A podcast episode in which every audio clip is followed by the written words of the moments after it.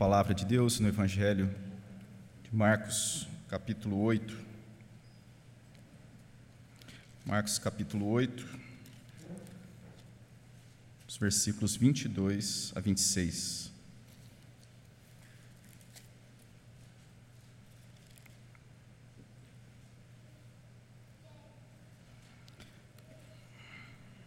Eu vou estar lendo esse trecho da palavra do nosso Deus, peço que você acompanhe também a leitura, mesmo assentados, com toda a reverência à palavra do nosso Deus, Marcos capítulo 8, dos versículos 22 a 26. Diz assim a palavra do nosso Deus: Então chegaram a Betsaida e lhe trouxeram um cego, rogando-lhe que o tocasse.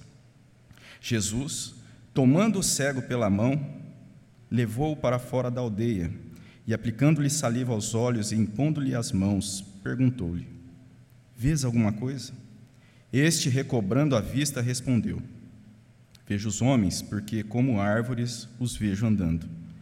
Então, novamente lhe pôs as mãos nos olhos, e ele, passando a ver claramente, ficou restabelecido, e tudo distinguia de modo perfeito. E mandou Jesus embora para casa, recomendando-lhe: Não entres na aldeia.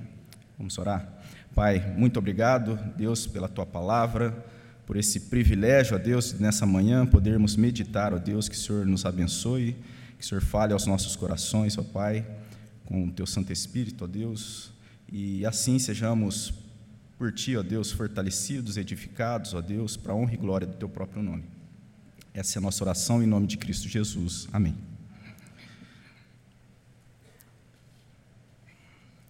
Todo motorista ou pessoa que dirige sabe que uma situação em que se há pouca visibilidade é algo difícil dirigir com pouca uh, visibilidade, seja pela por uma iluminação precária ou pela chuva, por uma chuva torrencial, é algo difícil para se conduzir. Eu me lembro de uma, de uma viagem que Fiz com alguns amigos há, há bastante tempo e naquela época, até por ter um pouco mais de experiência do que os outros que estavam comigo, dos outros amigos, né, eu fiquei com o papel ali de estar dirigindo e a gente foi para o Rio de Janeiro de carro. Na ida foi uma, uma viagem bem tranquila.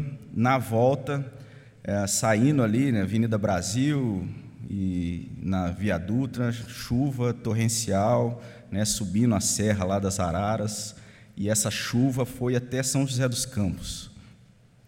E aquela viagem, então, que foi uma viagem assim é, bacana, mas o detalhe que ficou marcado né, para mim, quando eu lembro, foi a grande dificuldade que eu tive ali, né, e não transparecer também, conduzir, mas com, com aquela situação difícil de pouca visibilidade. Quando a gente olha aqui para a palavra, para esse momento aqui do Evangelho de Marcos, a gente se depara aqui, né, como a gente já tem falado, que é, todo esse Evangelho de Marcos ele pode ser dividido, né, na forma como ele está sendo narrado, com o ministério de Jesus acontecendo lá no início, né, na Galiléia, no norte de, de Israel, é, onde a base ali estava a cidade de Cafarnaum. Então a gente vê ali uh, o anúncio do reino, os apóstolos sendo chamados, a missão acontecendo naquela, naquela região da Galileia. Mas depois a gente tem um, um outro momento, né, que é a partir do capítulo 7, ali no versículo 24, em que a gente vai ver ali Jesus percorrendo algumas regiões em torno da Galileia. E, e alguns comentaristas vão apontar que esse momento é um momento de maior aproximação de Jesus uh, com seus discípulos. É um período então em que Jesus vai percorrer algumas cidades.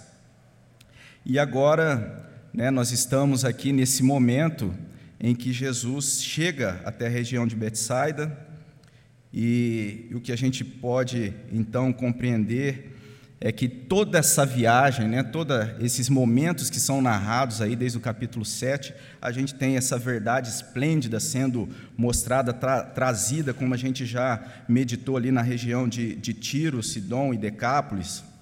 Então, depois a gente vai ali ver e, e pensar o amor perfeito de Jesus quando olhamos para a segunda multiplicação né, dos pães e peixes, e também naquela uh, discussão de Jesus com os fariseus, e também na conversa com seus discípulos, quando a gente olha ali no início do capítulo 8.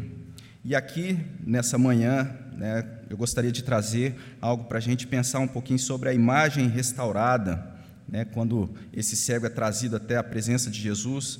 Então, o texto nos fala aí no versículo 22 do capítulo 8: Então chegaram a Betsaida e lhe trouxeram um cego, rogando-lhe rogando que o tocasse. Então, é o que eu gostaria de destacar para nós nessa manhã. É, essa imagem restaurada, ela acontece, um primeiro ponto, ah, com, com as mãos de Jesus conduzindo. As mãos de Jesus conduzindo. Aqueles que trouxeram então esse cego rogavam pela cura dessa enfermidade. E o que nós temos aí é que a ação de Jesus ela vai trazer um, um acréscimo, algo a mais, e que eu entendo ser algo muito importante. Né? Jesus toma esse cego pela mão, conduz esse homem para um outro ambiente, e essa ideia então traz essa, essa imagem de uma aproximação de Jesus, né? de uma maior intimidade naquela situação. O verso 23 vai dizer: Jesus, tomando o cego pela mão, levou-o para fora da aldeia. Então, nós temos aí uma particularidade na forma como acontece essa cura, a cura desse cego. Né? Nós temos outros relatos de cura né, de algumas outras pessoas que também eram cegas, e, e aqui nós temos algo diferente. Embora não seja dada assim a razão específica do fato de Jesus então ter trazido, conduzido esse homem então para fora né, dessa, desse vilarejo, o que fica muito claro aqui é a intenção do autor de trazer para nós essa relação de aproximação que existe nesse contato de Jesus. E isso também estaria sendo algo que os discípulos haveriam de estar aprendendo com Jesus. Eles estariam ali observando a atitude de Jesus, como Jesus estava agindo naquela naquela situação. E de alguma forma, o que Jesus estava fazendo na vida desses discípulos era o que estava acontecendo. Jesus estava conduzindo esses discípulos, Jesus estava trabalhando na vida desses discípulos, conduzindo a vida desses discípulos. A própria visão desses discípulos, então, estava sendo restaurada para completar a verdade de Cristo de forma mais clara.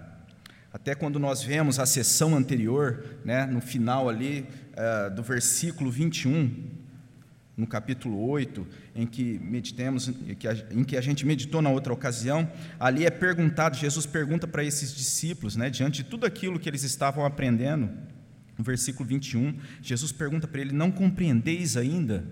Ou seja, esses discípulos estavam caminhando, aprendendo mais de Jesus. Jesus toma então agora ali o cego pela mão. Não seria apenas uma questão de uma declaração. Muito embora a autoridade de Jesus, o poder poderia é, ser suficiente ou é suficiente para restaurar a vida de uma forma é, diferente, mas o que a gente tem aqui é que Jesus então toma essa pessoa pela mão, alguém que vive ali naquela escuridão, mas que agora está ali sendo conduzido, estando diante de Jesus.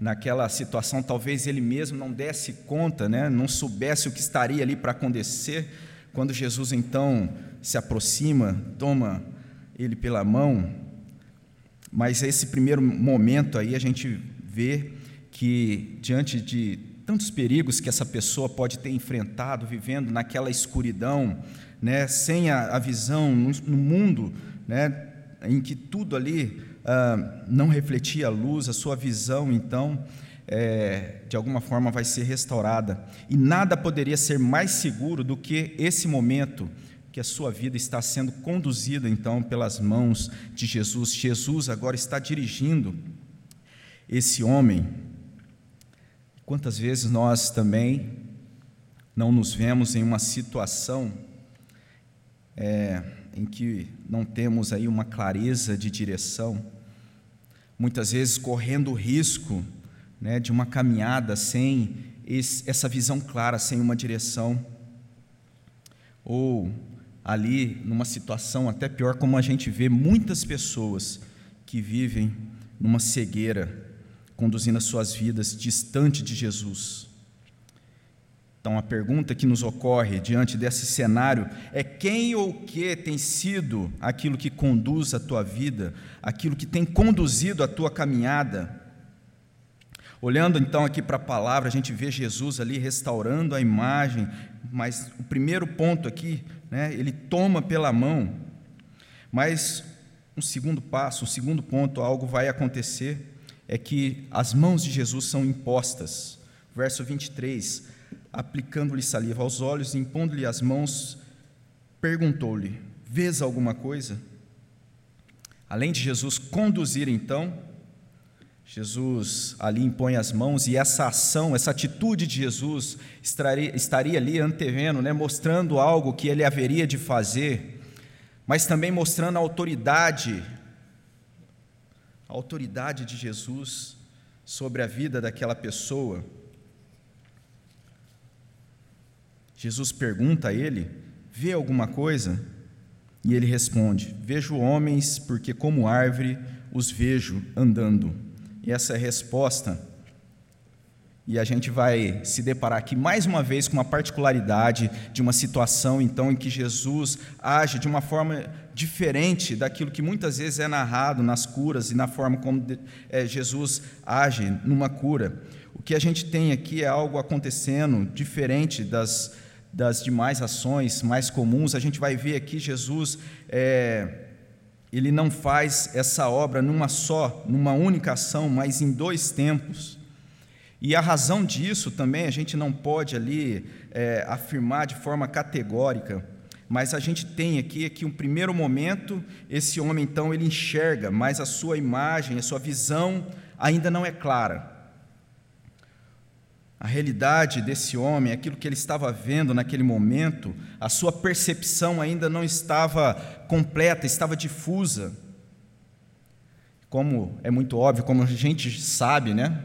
Ah, árvores são bem diferentes de pessoas, a não ser quando a gente olha de forma ali mais material, né? Em que as árvores são compostas de substâncias químicas e apresentam um sistema né, de nutrição que vai dizer que aquela planta ela está viva ou está morta. Mas uma visão que olha apenas ali para essa aparência é uma, uma visão difusa, confusa. Aquele cego ele não via nada, mas agora esse homem enxerga homens não como homens, mas a semelhança de árvores. Um tipo de olhar assim, é, equivocado, fundamentado então só na matéria, na aparência, é, de alguma forma já está sendo, já estava sendo denunciado um pouco antes, né, quando a gente olha ali para aquela advertência de Jesus para com os discípulos sobre a forma então que eles deveriam agir, é, tomando cuidado ali com o fermento dos fariseus, o fermento de Herodes. Então, essa ideia ali, quando ele mais diretamente se refere a esse fermento de Herodes, né, um olhar é, que olha simplesmente materialmente para a realidade, Jesus adverte isso, e possivelmente, mais uma vez, Jesus está aqui advertindo essa situação, mostrando a fragilidade e a deficiência de se estar com uma visão aparente da realidade. Pessoas não são árvores, pessoas são mais do que um amontoado de elementos químicos, carbono, água, nitrogênio. Seres humanos são completados com a imagem do Deus Criador. E tem um autor que ele, ele vai comentar a esse respeito, então ele vai dizer o seguinte, Gênesis 1, 26, 28, descrevendo a criação do homem, a imagem de Deus diz: Também disse Deus: façamos o homem a nossa imagem, conforme a nossa semelhança. Tenha ele domínio sobre os peixes do mar, sobre as aves da, dos céus, sobre os animais domésticos, sobre toda a terra e sobre todos os répteis que rastejam pela terra.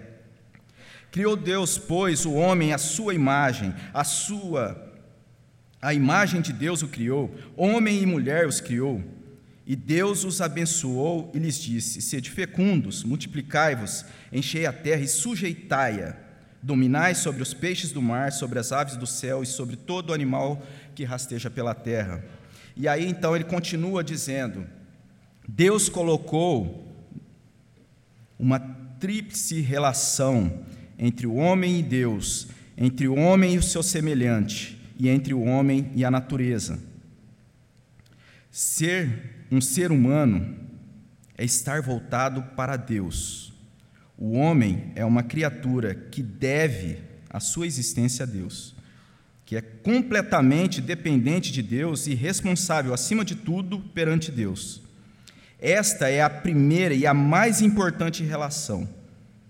Todas as outras relações do homem devem ser vistas e subordinadas e regidas por essa primeira. O ser humano é estar voltado para Deus. Mas o ser humano é também ser voltado para os seus semelhantes.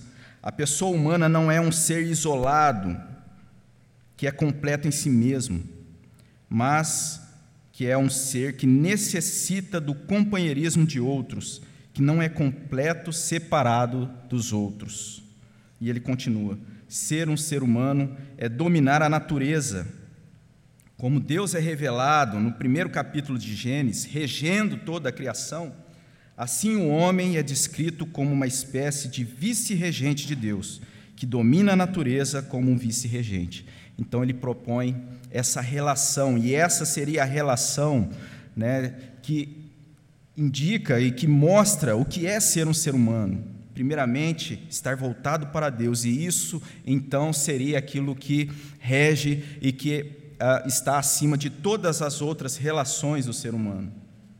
Uma visão incompleta, então, que nós temos aqui desse cego, precisa ser aperfeiçoada para uma realidade que pessoas não são árvores, homens não são árvores. E essa uh, afirmação, ela parece ser muito óbvia, né? até muito tosca, muito assim simplista, né? Quando a gente olha para isso e quando a gente traz esse assunto para a nossa reflexão.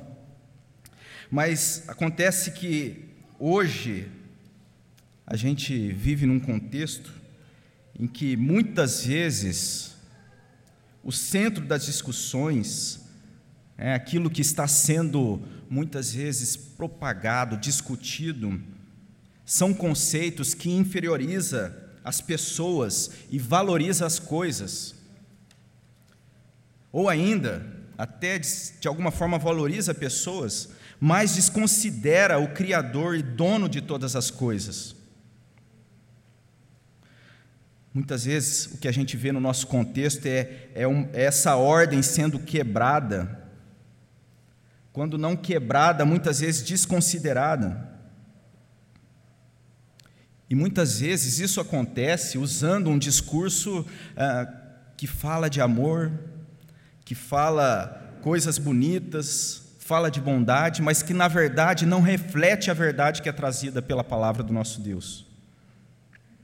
E muitas vezes nós mesmos não agimos com maturidade, não vivemos aí com os nossos olhos para essa realidade que as pessoas não são coisas, que pessoas não são simplesmente animais, não são árvores. Se nós formos honestos, muitas vezes nós agimos pautados com os nossos olhos simplesmente nas coisas materiais, sem buscar uma visão completa de uma realidade, de uma realidade verdadeira, uma realidade espiritual. Muitos dos sofrimentos atuais nos nossos dias se alimentam justamente de uma visão distorcida da realidade que a palavra de Deus nos traz. Muitas vezes encontra-se problema onde não existe e desconsidera os problemas concretos e fundamentais da nossa existência. Deus como Senhor, nosso Senhor Jesus Cristo como Salvador das nossas vidas, o único caminho. Muitas vezes se conforma-se é, com uma realidade imaginativa ou fantasiosa, semelhante de como se árvores andassem. Ou por não se estar sendo conduzido pelas mãos de Jesus, que hoje nos conduz através da Sua palavra, ou ainda por se conformar com a visão embaçada, que ainda carece de uma clareza, mas que só pode ser trazida pela imposição das mãos graciosas do nosso Senhor Jesus. Temos aqui um homem que precisa ainda ser melhorado. Nós precisamos ser melhorados a cada dia. Ele é conduzido pelas mãos de Jesus, é abençoado então com a imposição das mãos de Jesus, mas ele precisava ainda da sua visão sendo aperfeiçoada por Jesus. E aqui o nosso terceiro ponto: as mãos de Jesus aperfeiçoando capítulo 8, verso 25. Então, novamente lhe pôs as mãos nos olhos, e ele, passando a ver claramente, ficou restabelecido. Eu acho muito impressionante a forma dinâmica em que é narrado todas essas interações de Jesus. É maravilhoso como Jesus é trazido aí nessas narrativas do seu ministério, a forma como ele conduz, e muitas vezes qualquer analogia então que a gente faça para para mostrar isso, ela vai ser ainda falha de alguma forma, mas o que a gente vê nesses relatos é que Jesus está sempre é, em movimento, trazendo ali um desenvolvimento, assim, né, como uma espécie de uma jornada, uma jornada de alguém que volta para sua casa. Nós olhamos para o Antigo Testamento e em Cristo nós vemos sendo cumpridos ali em Jesus o cumprimento daquilo que estava sendo trazido no Antigo Testamento. E elas continuam hoje a revelar a nós a verdade esplêndida, o amor perfeito, a imagem restaurada nas nossas vidas. E aqui no verso 25, novamente Jesus com suas mãos colocadas naquele indivíduo. Mas o texto vai dizer que agora as mãos são colocadas nos olhos, na raiz do problema. Jesus ele poderia ter feito de uma outra forma, agido de uma outra maneira, mas Jesus recobra a visão, primeiro momento ainda distorcida. E aí o que fica mais claro em toda essa dinâmica é que existe essa necessidade do aperfeiçoamento que acontece de uma forma gradual. Acontece de uma forma gradual, não estática um teólogo do século passado, ele diz: o modo de operação do Espírito Santo no eleito é criar fé em nosso coração para que a imagem de Deus, que tinha sido apagada pelo pecado, possa ser gravada novamente em nós e que o progresso dessa restauração possa se dar continuamente em nós durante a nossa vida inteira porque Deus faz a sua glória brilhar em nós pouco a pouco. E isso ele está ali apontando para aquele texto da palavra do nosso Deus, na segunda carta aos Coríntios, né, no capítulo 3, o verso 18, onde que lá é descrito que, é, contemplando como que por espelho a glória do Senhor, somos transformados de glória em glória na sua própria imagem. A gente aqui não pode afirmar né, que a narrativa, que o evangelista tinha essa intenção de, de transmitir aqui esse conceito gradual, dinâmica da ação de Deus, mas essa ação então progressiva a gente encontra em toda a palavra de Deus. Calvino vai dizer: observe que o propósito do Evangelho é a restauração da imagem de Deus em nós a qual foi obliterada ou desvanecida, deformada pelo pecado, e que esta restauração é progressiva e se dá durante toda a vida. Isso eu entendo que é algo que traz consolo para nós. Que o Antigo Testamento apontava para aquilo que haveria de acontecer, que é Cristo que nós olhamos então para trás para a obra consumada, que é Cristo, e o que dá propósito, rumo à consumação perfeita é Cristo. Embora a gente não saiba do itinerário da nossa caminhada, da nossa viagem, nós podemos e devemos confiar que o destino é certo, se a condução estiver sendo feita em Cristo. Versículo 25, a parte final, vai dizer que esse cego tudo distinguia de forma perfeita, de modo perfeito. Como você tem distinguido a sua vida, você mesmo, aquilo que está ao seu redor? Qual é o olhar que você tem tido para essa realidade? Nada do que vemos é perfeito como um dia haverá de ser. Temos muitas coisas, muita imperfeição ao nosso redor, enfermidades, guerras, conflitos. Nós mesmos somos imperfeitos. Nada do que vemos é perfeito como um dia haverá de ser. Mas aquele que é perfeito se entregou para que eu e você pudéssemos distinguir de forma clara a realidade verdadeira.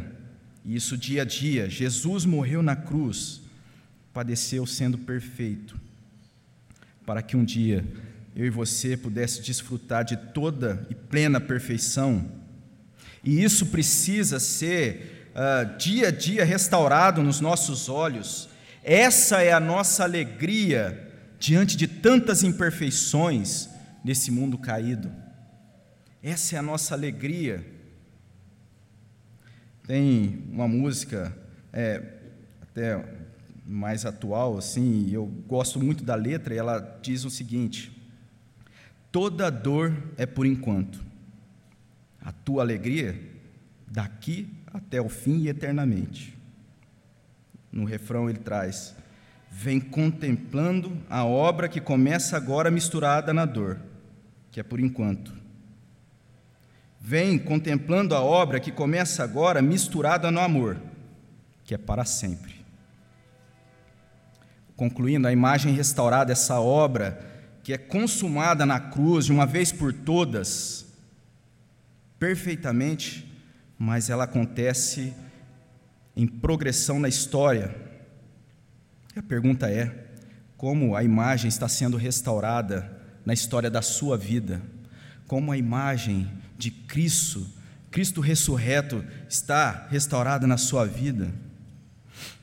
As mãos de Jesus conduzindo, de repente tirando você de um lugar para outro, de uma possível zona de conforto, de uma aldeia de comodismo?